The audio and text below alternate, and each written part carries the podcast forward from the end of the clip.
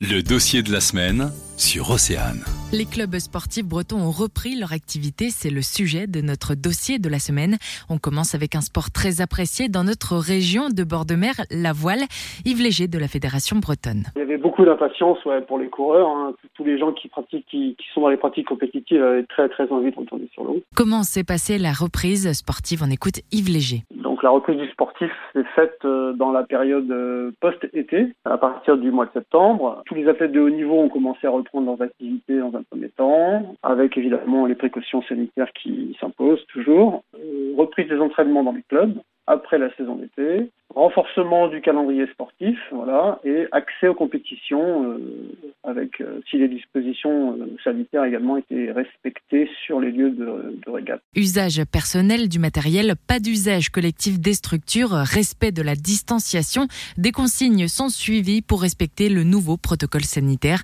Pour la navigation en équipage, des dispositions ont également été prises. Il y a, il y a une, une traçabilité des personnes contact qui a été mis en place, c'est-à-dire qu'on sait exactement qui a navigué avec qui et à partir de quand et jusqu'à quel moment. Il y a une procédure qui a fonctionné également sur les aspects d'embarquement et de débarquement euh, sur les bateaux. Port du masque obligatoire jusqu'à l'accès à l'eau. Et puis retour à terre avec euh, report du masque à nouveau. Arriver à terre après la séance de manière échelonnée et non pas de manière groupée. Objectif, limiter complètement les rassemblements à terre, mais une inquiétude persiste.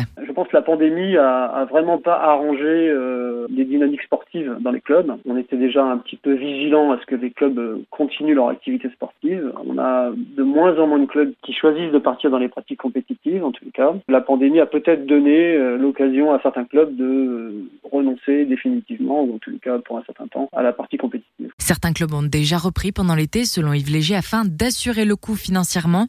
La prochaine étape, ce sont maintenant les championnats de France aux vacances de la Toussaint. Pour tout comprendre de l'actualité, le dossier de la semaine est à réécouter en podcast sur oceanfm.com.